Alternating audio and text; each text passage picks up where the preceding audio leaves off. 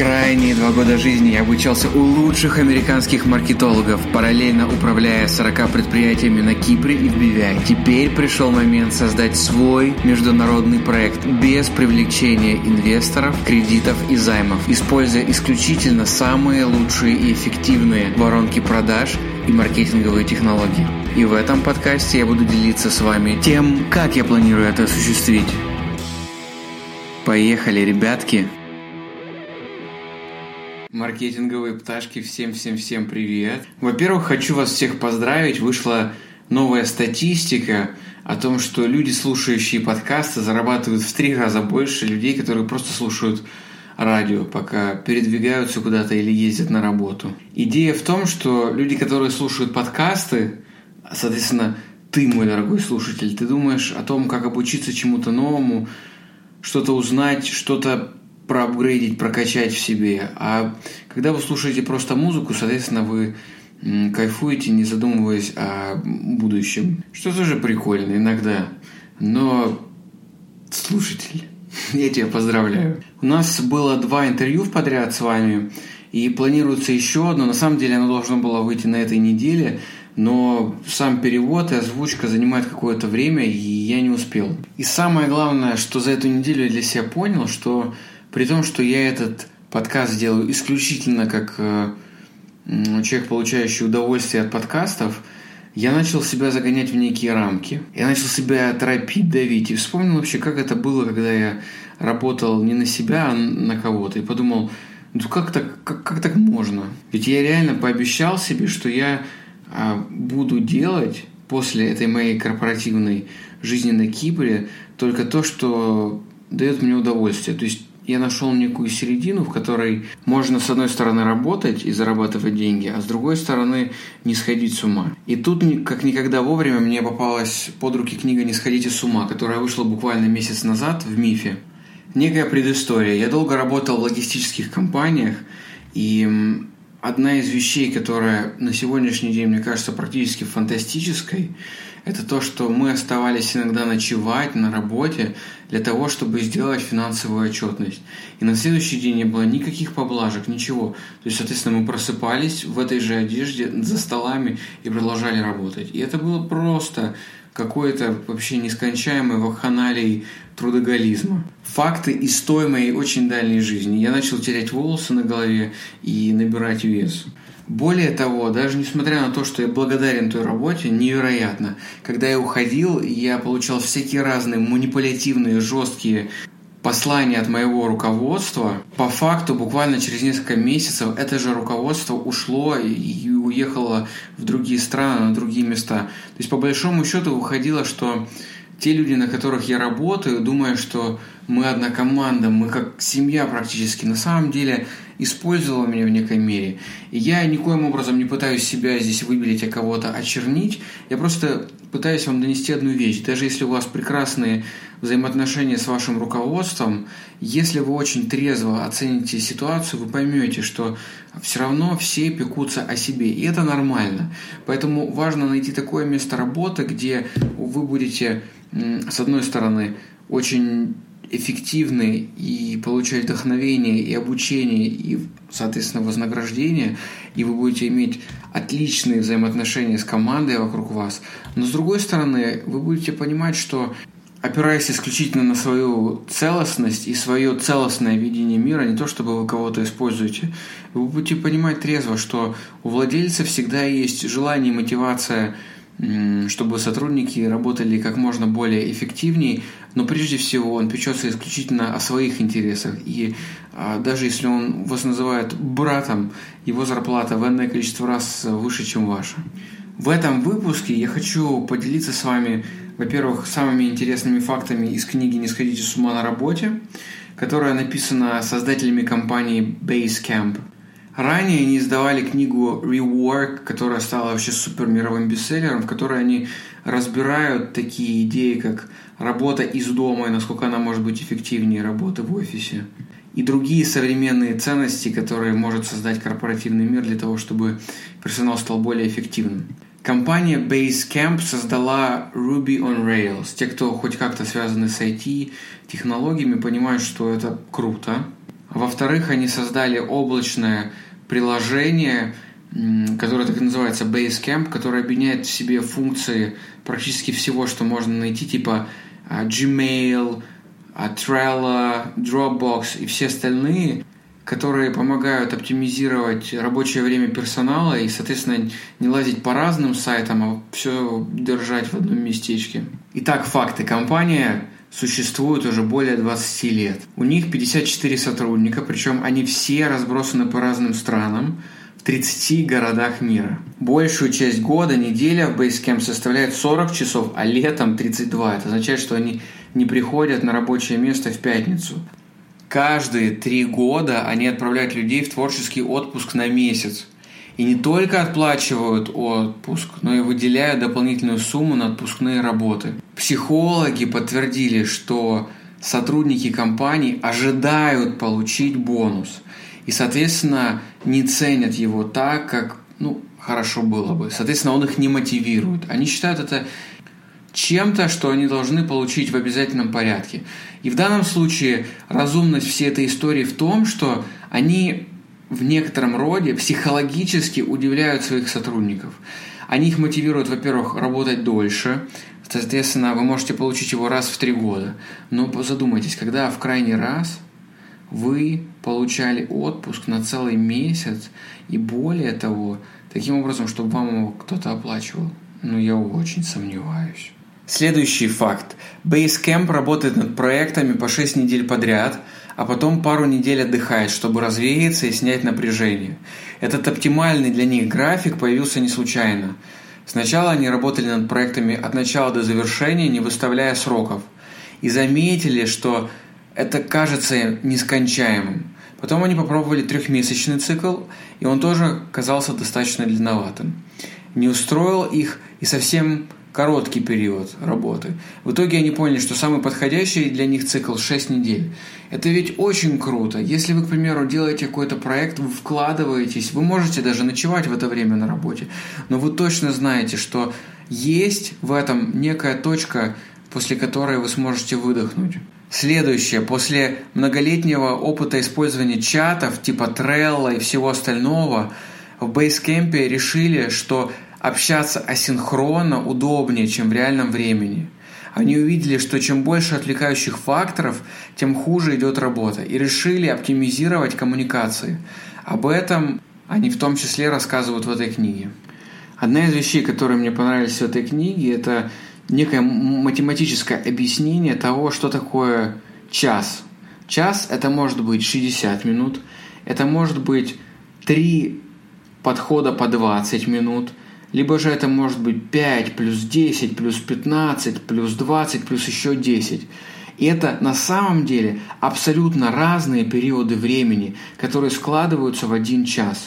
Но проблема вся в том, что когда мы начинаем концентрироваться на чем-то, у нас наш мозг тратит какое-то количество времени на то, чтобы, собственно говоря, сконцентрироваться.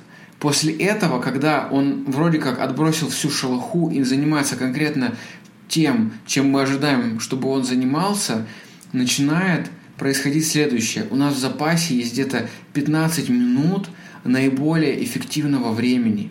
И затем, после этого, мы начинаем выходить из этого состояния. Я, к примеру, что сделал? Я отключил звук во всех моих почтовых ящиках. Это означает, что почта приходит, но я слежу за почтой и проверяю ее только раз в определенный период времени. И зачастую это не когда я работаю.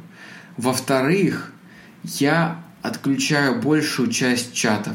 То есть то, что реально важно, это какие-то семейные вопросы, это всегда приоритет, это мое личное решение. И, соответственно, я всегда должен быть на связи с моей супругой или с моими родителями. Но мои родители никогда не вклиниваются, скажем так, в рабочий день. У нас достаточно предсказуемый график, мы списываемся с утра, ну и по предварительной договоренности созваниваемся в другое время. Когда я просыпаюсь, я получаю уведомления от разных людей, которые являются моими подрядчиками в разных странах. Один из них, к примеру, находится в Америке. И я точно знаю, что когда я просыпаюсь, я вижу от него вопросы, нет никакой необходимости и спешки ему отвечать, потому что в это время он уже спит, у него окончание рабочего дня. И я четко понимаю, что в тех запросах и письмах, которые ко мне приходят, очень редко бывает что-то срочное. Я не скорая помощь для того, чтобы решать все вопросы, которые ко мне поступают в тот момент, когда они ко мне поступают. Поэтому просыпаясь, я задаюсь вопросом, что сегодня самое важное я могу сделать для того, чтобы процесс двигался. Маркетологи должны всегда помнить, что самое главное для маркетолога – это производство и создание контента. Контент не может создаваться перегруженным умом. Задайтесь вопросом, вы являетесь потребителем контента или созидающим человеком, который создает контент – к примеру, зачем вы залазите в Инстаграм? Если у вас в Инстаграме все те, на кого вы подписаны, являются вашей сотней мечты, о которой рассказывает Дейна Деррикс в прошлом подкасте, в прошлом выпуске, то пяти минут проверить, что с ними происходит, где они сейчас, что они создают, чтобы быть на острие атаки, вам более чем достаточно. А если вы зависаете дольше, чем это время в Фейсбуке или в Инстаграме или ВКонтакте, неважно где вы, то это полная глупость. Или, к примеру, очень важный вопрос. Почему вы сейчас слушаете некого подкастера, в том числе меня? Потому что вам действительно не хватает знаний, и вы сейчас слышите что-то, что вы не слышали раньше, либо же вы каким-то образом прокрастинируете и не занимаетесь чем, чем вы должны заниматься, созданием контента, либо тем, что вам будет приносить реальный заработок. В книге «Не сходи с ума на работе» есть несколько прикольных фактов о разных знаменитых людях. Я сейчас вам их передам. Первое. Британский натуралист Чарльз Дарвин опубликовал 19 книг, в том числе «Происхождение видов», о котором вы знаете, о том, что мы произошли все от обезьян, работая всего по 4,5 часа в день. Я знала несколько людей, которые продвинулись очень высоко по линейке должностей в компании Adidas, начиная от продавцов и становясь директорами магазинов, и затем уже получая должности в основном офисе. Зарабатывая иногда реальное копье относительно того времени, которое они тратили, включая пересчет товара, они умудрялись получать бонусы продавая больше, чем Adidas ставил им как некая цель на месяц. Но проблема в том, что добиваясь этой цели, Adidas сразу же повышал им планку на следующий месяц, ожидая, что они заработают еще больше. Таким образом, абсолютно реально, физически выжимая свой персонал. Понимая, что к ним приходят молодые ребята и полностью их разводя на новые какие-то нереальные рекорды. Проблема в том, что сама зарплата продавца, она не настолько высока. И поэтому, если бонус не достигнут, то зарплата остается все также небольшой. Ну, там может быть, не знаю, сколько сейчас, но тогда это было там 14-15 тысяч рублей. Соответственно, выходит, что персонал все время живет в некотором шоке, в некотором стрессе, все время в ожидании того, что произойдет. На мой взгляд, это и есть корпоративное рабство и вообще самое страшное, что может быть. Результаты и работа должна проверяться. Но если люди все время работают из-под ножа, понимая, что вот если они чего-то не сделают, то они вообще ничего не получат, человек изнашивается, эмоционально сгорает. И, собственно говоря, эти мои друзья, после того, как они проработали по 3-5 лет в Адидасе, они отдыхали по году, иногда по полгода. Собственно говоря, эти ребята еще жили с родителями, у них была такая возможность. Но никто, кроме молодых студентов, с такой работой и не справится, пожалуй. Следующий факт из книги. Основатель Патагонии Иван Шуинар проводит часть года в Вайоминге, где ходит в походы, удит рыбу и только дважды в неделю справляется о делах в офисе. Патагония – это очень дорогая одежда для скалолазов. Человек знает, что делает. Бруно Кучинелли, это имя знают фэшенисты, модники – человек, которого называют королем Кашемира, запрещает сотрудникам задерживаться в офисе позже 17.30, потому что считает отправку писем после окончания рабочего дня вторжением в частную жизнь. Сколько раз вам звонили клиенты в нерабочее время? Это ведь невозможно передать. Я когда работал в логистике, это происходило вообще круглосуточно. Особенно перед Новым годом, когда все ожидали свои товары, если у нас были какие-то небольшие ИП, они могли звонить вообще в неурочное время, потому что они выпивали, и уровень их тревожности повышался, они боялись, что они не успеют к Новому году получить товары, соответственно, все деньги будут потрачены зря. Вопрос, меняет ли это что-то? Нет, это ничего не меняет. Поэтому в компании Basecamp вообще, если вы что-то не успеваете в пятницу до 17.00, то это при любых обстоятельствах откладывается до понедельника. Одна из больших проблем в семьях на сегодняшний день состоит в том, что переносят все свои рабочие переживания домой. И выходит, что они не расслабляются ни дома, ни на работе. Следующий факт.